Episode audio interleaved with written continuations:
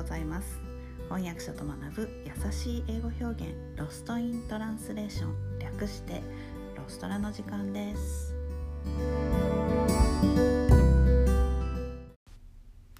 はい、えー、今日は酸っぱいの表現を、えー、英語で言ってみたいと思います。酸っぱい、えー、どんな単語を使うか、えー、ちょっと考えてみてください。まあ、一番最初に浮かぶのはサワーだと思うんですけれども、えー、フレッシュな酸味か甘みのある柑橘系の酸っぱいは英語で言う時にサワーよりもタンギーという単語を使います。甘酸っぱいは sweet and tangy ですね。タンギー、えー、タンギーは辞書を引くとピリッとしたと書いてありますが、えー、どっちかっていうと酸っぱいけど美味しいという意味合いです、えー、パンチのある味っていう感じで使います。でサワーも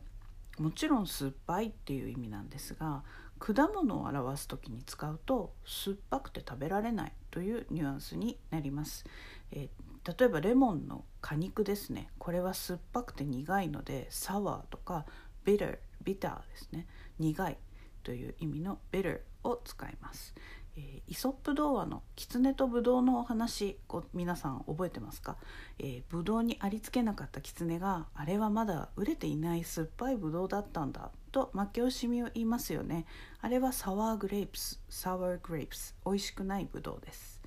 えー、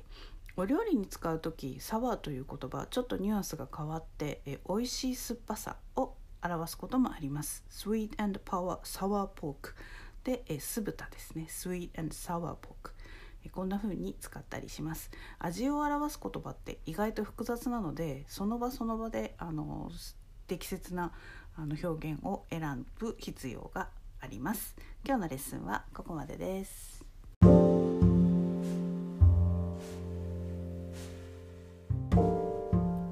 このポッドキャストのショーノートへのリンクは「毎週水曜日に配信しているメルマガでお知らせしています、えー、もっと詳しい情報を知りたい。1週間分のサマリーを見て復習したい。という方は是非ご登録ください、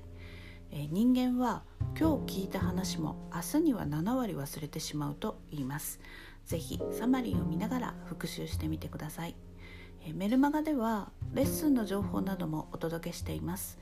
私から直接レッスンを受けたい英語学習のことを相談したいという方もぜひどうぞ